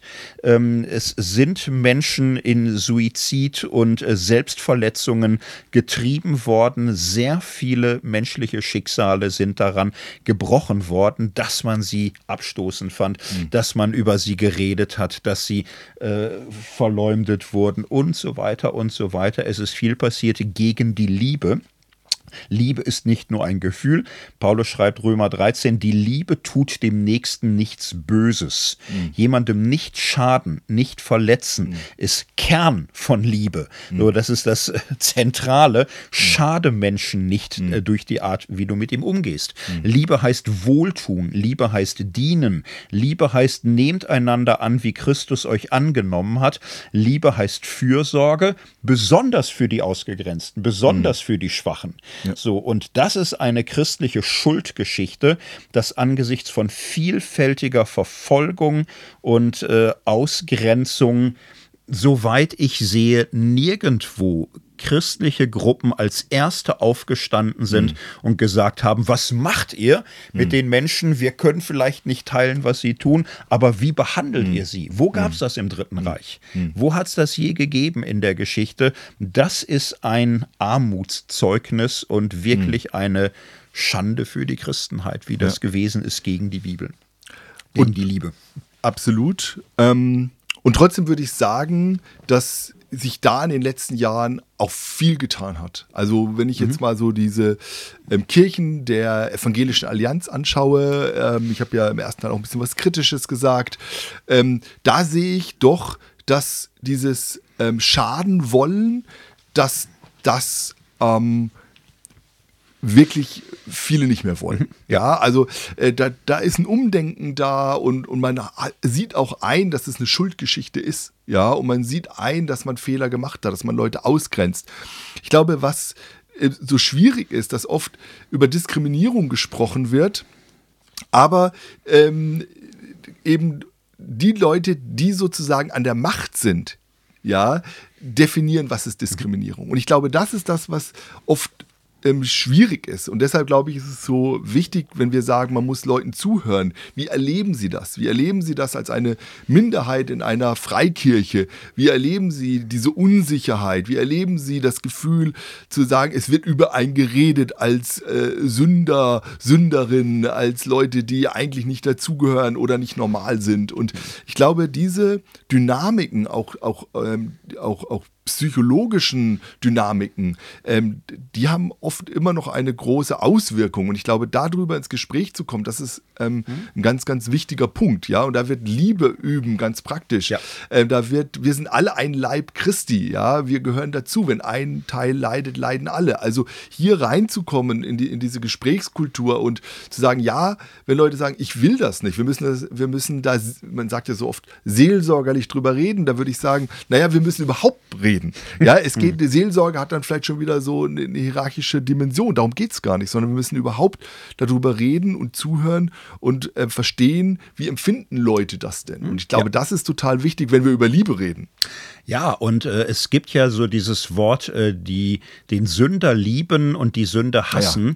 Das ist halt äh, oft ein Selbstbetrug gewesen. Fragt die Menschen, sie haben die Liebe nicht gespürt, ja. weil diese Trennung von Tat und Person nicht funktioniert. Nein. Es funktioniert einfach ist nicht. Auch nicht Man macht sich was vor. Es ist auch nicht biblisch, es funktioniert nicht. Also mancher Spruch, du kannst bei einem Mörder sagen, ich verurteile deine Tat, dich als Menschen nehme ich an, aber du kannst es nicht übertragen auf mhm. das ganzheitliche mhm. Lieben und Begehren von Menschen. Ja, also überhaupt dieser ganze Begriff des Begehrens, ja. Also wir Menschen sind ja sexuelle Wesen. Wir können ja nicht einfach sagen, das spielt jetzt keine Rolle mehr. Und ähm, äh, also von daher glaube ich, das ähm, funktioniert da gar nicht. Ähm, und wir müssen wirklich überlegen, ähm, wie gehen wir damit um? Ja, und wie können wir hier ähm, eine gute Sprachfähigkeit auch mhm. bekommen? Ja. Und äh, einen Punkt möchte ich jetzt auf dieser prinzipiellen Ebene nochmal dazu bringen, nicht? Also den Menschen gerecht werden, gleich behandeln, lieben, ihn zuhören, so sie Teil der Gemeinschaft sein lassen. Jetzt gibt es manche, die sagen, ja, aber die Ehe, ich finde in der Bibel nur Ehe von Mann und Frau. Mhm. So und sagen, das ist für mich doch gesetzt, das ist verpflichtend. Es gibt in der Bibel nichts anderes als die Ehe von einem Mann und einer Frau. Mhm.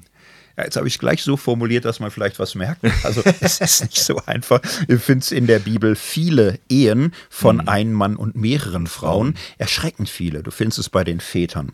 Du findest es in der Tora. Mhm. Es ist in der Tora geregelt, wenn eine zweite Frau mhm. dazukommt, darf der erste nichts abgestrichen werden. Du findest es in der mhm. Königszeit. Mhm. Du findest es selbst im Neuen Testament so, dass es da Timotheusbrief heißt, mhm. ein Bischof ja. soll Mann, Mann einer, einer einzigen Frau, sein. Mhm. So, äh, du kannst aus der Bibel nicht mal beweisen, das, was wir trotzdem richtig finden, eine Frau, ein Mann, so, aber streng beweisen kannst du es nicht. Und jetzt würde ich sagen, natürlich, Ehe ist ein Leitbild in der Bibel. Das kannst du wirklich sehr leicht und gut aus den zehn Geboten bereits herleiten. Die spannende Frage ist doch, wie gehst du mit einem Leitbild um?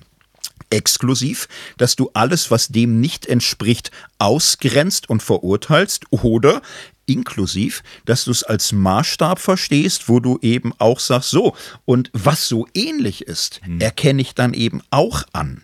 So, und ähm, es gibt manche, die hören das ganz exklusiv, die Bibel kennt nur die Ehe von Mann und Frau. Das ist so ein bisschen die Logik, wie Jesus hat äh, nur Männer zu seinen zwölf Jüngern berufen hm. oder nirgendwo in der Bibel finden wir eine Frau in einem offiziellen bischöflichen Leitungsamt. Hm. So, so wird ja auch argumentiert bis heute, nur das ist nicht beweiskräftig. Mhm. Da behauptest du einfach, es gibt nur das. Daraus aber zu schließen, dass es nichts anderes geben darf, ist nicht logisch. Mhm. Das steht da gar nicht. Das ist eine Auslegung, eine exklusivistische Auslegung. Wir können inklusiv auslegen. Ich mache es mal an einem Beispiel vor. Man könnte leicht sagen, die Schöpfungsgeschichte sagt, seid fruchtbar und mehret euch.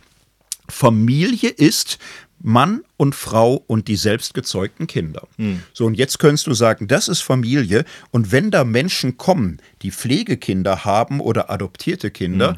das ist keine Familie. Das hm. ist gegen die Schöpfungsordnung. Hm. Schöpfungsordnung ist seit Aber Schöpfungsordnung hatten wir ja schon. Hatten wir, genau. Nein, und wir machen es natürlich nicht. Gott ja. sei Dank. Gott sei ja. Dank kommt keiner auf so einen Schwachsinn. Äh, wir wenden es inklusiv hm. an und hm. sagen, Familie ist, wo Kinder sind. Und wir kommen nicht auf so Schnapsideen zu sagen, ihr dürft dürft nicht Papa und Mama mm. sagen. Mm. Ihr dürft euch nicht Geschwister mm. nennen. Ihr müsst sagen Stiefgeschwister oder nein, nein, nein. Wir, wir sehen das als Familie, weil wir sehen, es ist im Grunde in der Substanz, in der Praxis im Leben Familie. Wir lesen Familie inklusiv. So und ähnlich würde ich es eben auch sagen. Die Ehe von Mann und Frau ist nicht ausgrenzendes Ideal, sondern es gibt heute eben die Ehe für alle. Und ich finde, aus christlicher Sicht kann man mit guten Gründen um der Gerechtigkeit, um der Liebe Wille sagen, ja, das ist auch Ehe. Mhm. Ja, und auch der Begriff Ehe. Also äh, es gab in der Schöpfung keine Ehe äh, und es gab auch im Alten Testament einen Ehebegriff. Da äh, wurde äh, die Frau, äh, wurde der Mohar bezahlt, der Brautpreis und die Frau ging in den Besitz des äh, Mannes über und so weiter und so fort. Das war ein völlig anderes Eheverständnis, als das wir es ähm, heute haben.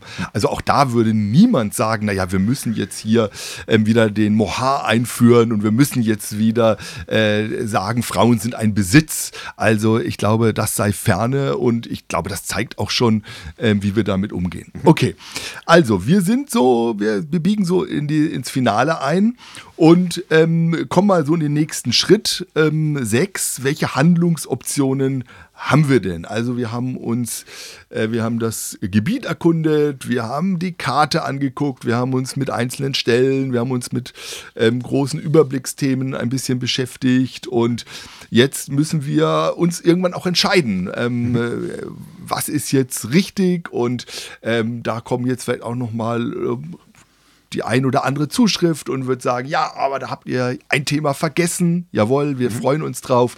Oder wir sehen das anders. Jawohl, das ist gut. Ähm, unterschiedliche Meinungen. Ähm, aber irgendwann müssen wir auch mal dazu kommen, ja, was heißt denn das jetzt für die Handlungsoption? Was heißt das für Kirchen und Gemeinden? Was heißt das für unser Leben? Und ähm, ja, wie gehen wir da mhm. vor? Ja. Was würdest du vorschlagen? Ja, was macht jede ethische Entscheidung nicht? Sie versucht, der, dem Sachverhalt gerecht zu werden, der Wahrheit einer Situation, der Realität und sie versucht dabei, ja, einer Norm zu folgen, gerecht zu sein, liebevoll, so das, das ist immer die große ähm, Kunst einer ethischen Entscheidung, normgerecht und sachgerecht. Und da gibt es mhm. jetzt nicht tausend Varianten, die man da machen kann. Ähm, William Loader ist mhm. einer der wichtigsten Autoren, Bibelwissenschaftler, hat viele Bücher zu dem Thema geschrieben. Fünf Bücher, Sexualität in allen Varianten in Judentum und Christentum der damaligen Zeit, sagt beim Thema Homosexualität gibt es am Ende eigentlich drei Optionen. Mhm. Also die erste Option ist, Du nimmst die negativ lautenden Stellen absolut und mhm. sagst, die Bibel sagt Nein. Bei diesem Nein bleibe ich und ich verlange einfach, ähm, dass die Menschen ihr Verhandeln, Verhalten ändern. ändern. Mhm. So, und das wäre aber jetzt strukturell eine Lösung, wo du sagst, ich bleibe bei einer vermeintlich biblischen Norm. Mhm. Mich interessiert der heutige Sachverhalt nicht. Mhm. Das äh, machen die wenigsten. Mhm. So, dann müsstest du ja wirklich sagen, ich bleibe bei der biblischen Norm. Gleichgeschlechtliche Akte sind todeswürdig mit Levitikus 20, wieder natürlich mit Römer 1, schändlich und ungerecht auch Römer 1 und verdammenswert nach 1. Korinther 6. So, die meisten Menschen mhm. reden gar nicht mehr so. Es müsste etwas sein, 1. Korinther 6, wo Paulus sagt, solche sind einige von euch gewesen, aber ihr seid mhm. geheiligt, halt. ihr seid gerecht mhm. geworden. Also mit der Bekehrung ist es vor, vorbei. Wer wirklich glaubt, es, es fällt von den Menschen ab, wie die Lust, sich zu prügeln oder zu lügen. So, das wäre allein die Norm, die Realität ist egal. So, dann gibt es eine andere Position, die setzt sich heute bei Konservativen zunehmend durch. Sie sagen, ja, es gibt Schwulen und Lesben. Wir sehen es, wir nehmen es ernst, wir verdammen sie nicht mehr als Verbrecher. Wir sehen aber auch die biblische Norm mhm. und haben hier einfach den schmerzhaften Kompromiss zu schließen, dass wir sagen, ähm, gleichgeschlechtliche Orientierung ist keine Sünde, aber Ausleben Leben. ist nicht in mhm. Ordnung. Mhm. hier kann man sagen, ja, die katholische Kirche vertritt das. Mhm. Mhm. Sie sagt im Grunde, ähm, die Menschen mit Mitgefühl sehen, nicht verurteilen, nicht zurücksetzen, sie sie als Menschen anerkennen, die sind so, mhm. aber sie dürfen es nicht ausleben. Mhm. Das wäre in sich böse und verkehrt. Und auf der evangelikalen Welt ist nach der Heilungsphase, der reparativen Phase Jetzt im Moment so, mhm. die nehmen das Lehramt mhm. von äh, Johannes Paul II. und Benedikt mhm. XVI. eigentlich so ähnlich für sich auch. So, die große Problematik dabei ist, passt es mit den biblischen Aussagen. Mhm. Also Römer 1, wenn man sich das genau anschaut, erlaubt meines Erachtens gar nicht die Unterscheidung von Orientierung und Ausleben. Mhm. Das haut ja gar nicht hin. Mhm. So die, äh, es, es geht ja gerade nicht um die Taten, sondern ja. es wird zuerst genannt, die Leidenschaften und Begierden. Mhm. Die Tat ist doch Folge des Ganzen. Es ist insofern auch ähm, einfach nicht richtig zu sagen, von denen wird ja verlangt, was du von jedem Single verlangst. Mhm. Mhm. Nein, von keinem Single verlangst du das. Jeder Single darf in seine Sehnsucht nach Intimität und Nähe einatmen und sagen, mhm.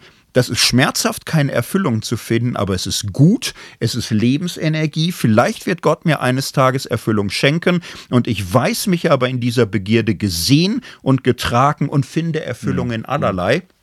Du musst schwulen und lesbischen Menschen äh, aber hier permanenten Selbsthass injizieren. Mhm. Sie können diese Begierden nicht als irgendwie mhm. menschlich, als natürlich, als gut. gut. Es ist Positiv. böses Begehren. Ja.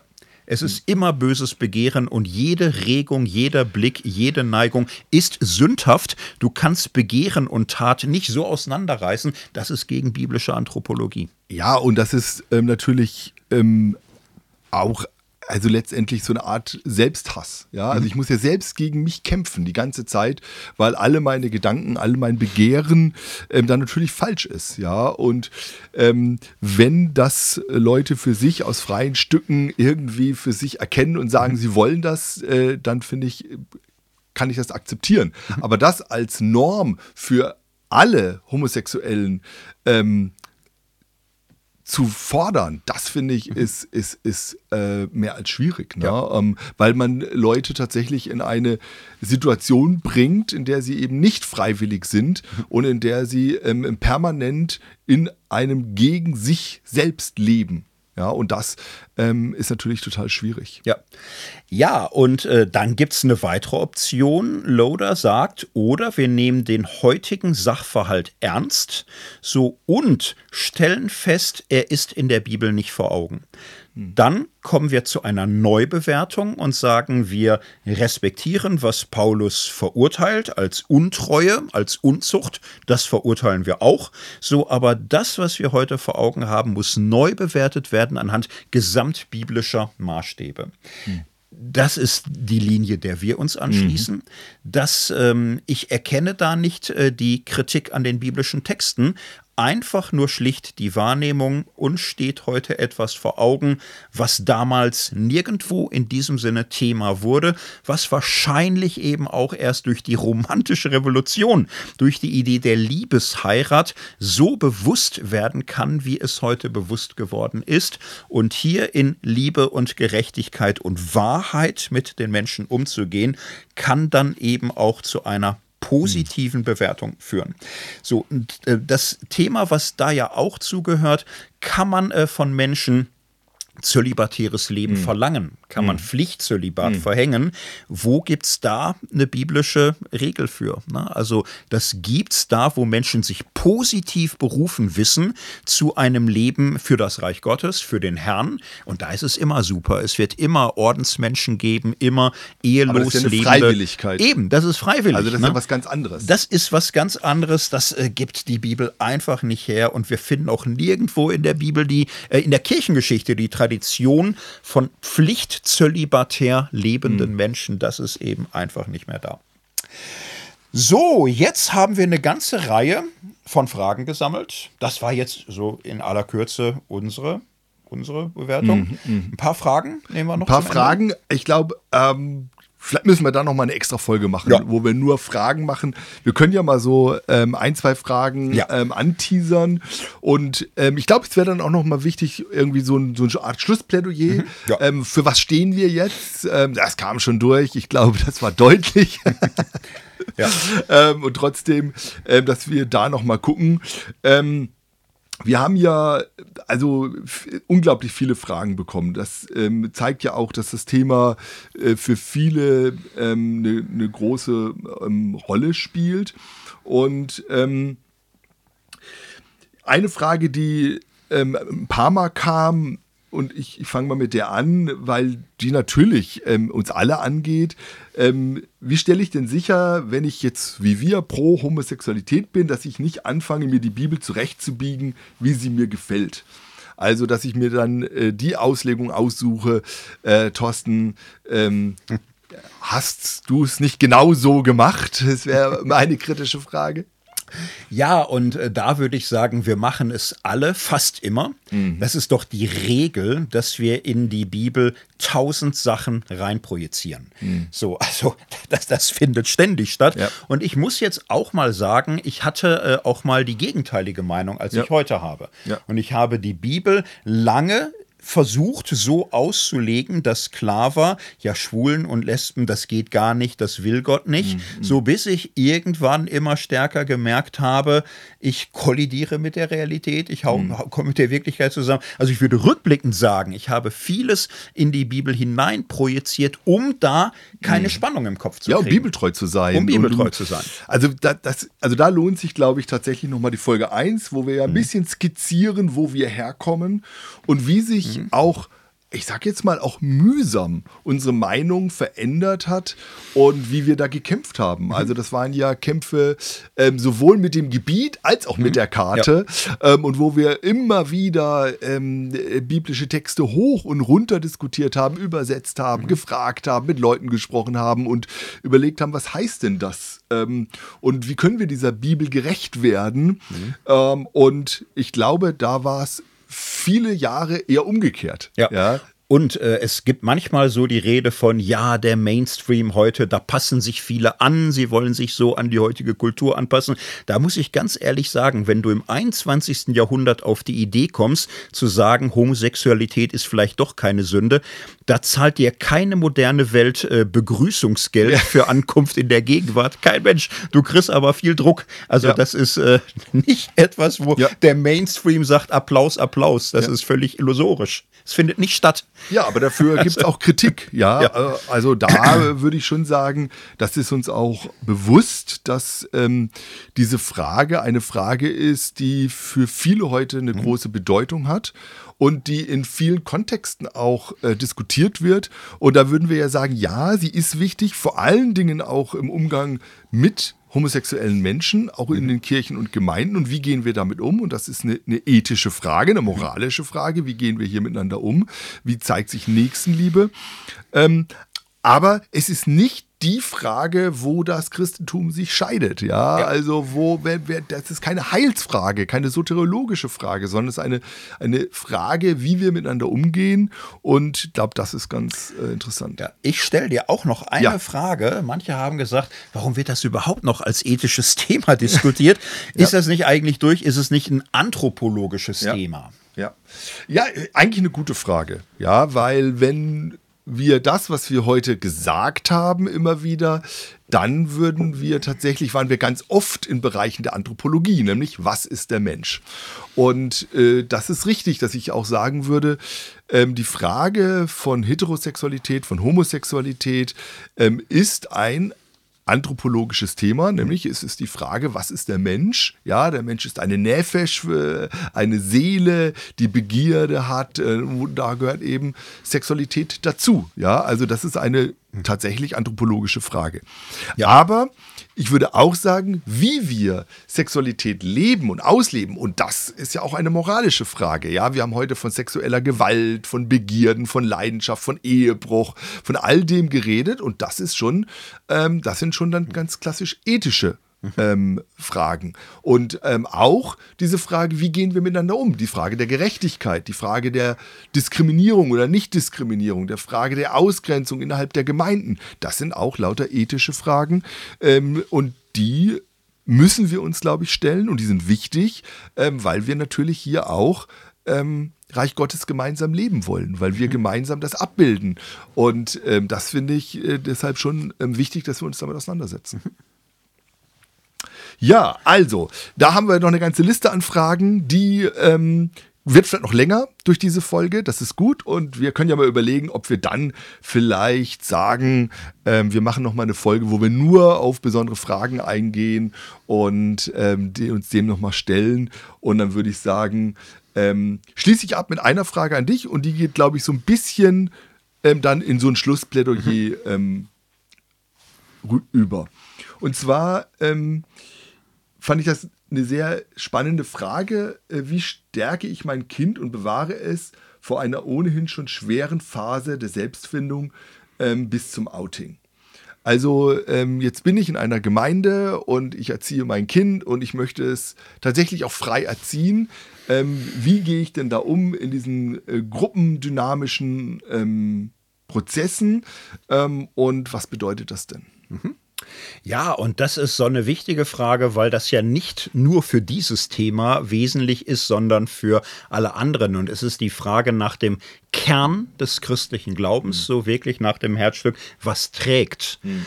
Und ähm, da würde ich sagen, das hat äh, ja auch eine sagen wir mal, eine inhaltliche Dimension, aber auch eine ganz praktische. Äh, die Botschaft des christlichen Glaubens ist, Menschen sind bedingungslos geliebt. Mhm. Nicht, weil sie so toll sind, mhm. nicht, weil sie so vollkommen sind. Wir sind alle irgendwo gebrochene Menschen, alle Menschen mit unserem Drall um uns selbst, mit äh, unseren eigenen Verkrümmtheiten. Aber die große Botschaft der Bibel ist, Gott sagt Ja zu gefallenen, gebrochenen, verkrümmten Menschen. Und da, wo dieses Ja gehört, geglaubt, verinnerlicht wird, mhm.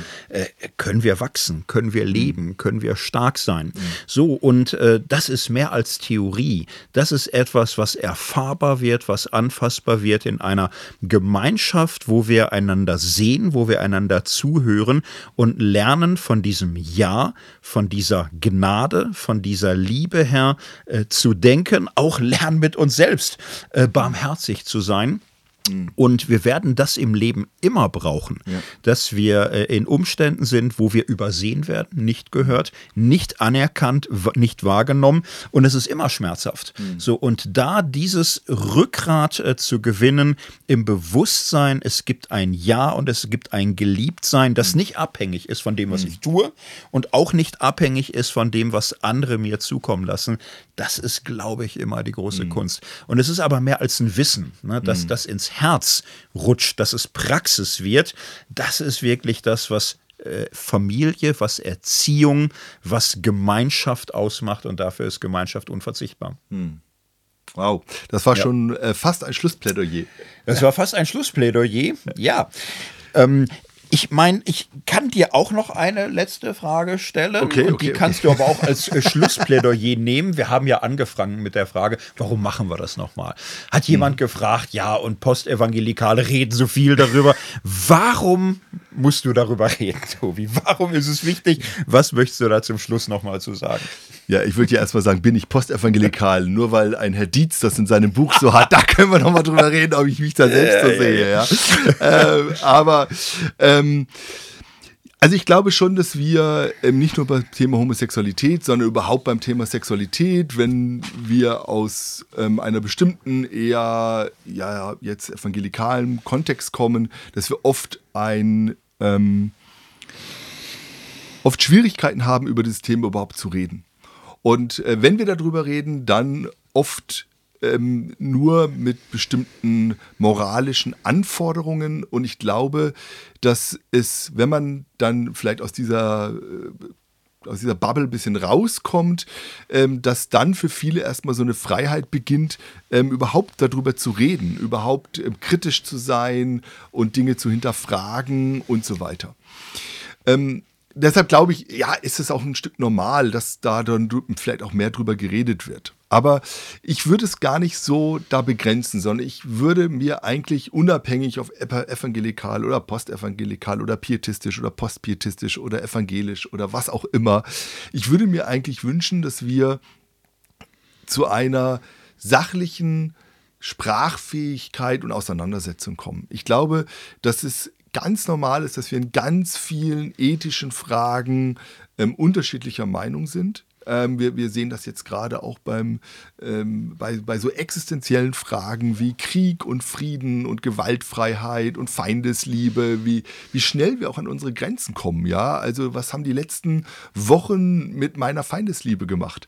Äh, mit, meiner, ähm, hm. mit meinem Plädoyer für Gewaltfreiheit. Wir haben ja überlegt, ob wir hier darüber ähm, eine, eine äh, Cartoon-Gebiet-Folge machen. Ja, über, und, und ich merke, wie, wie das, was ich noch vor einem halben Jahr hier ins Mikrofon reingerufen hätte, dass mir das jetzt im Hals stecken bleibt in dieser, ähm, in dieser plötzlich neuen Situation. Hat sich die Bibel deshalb verändert?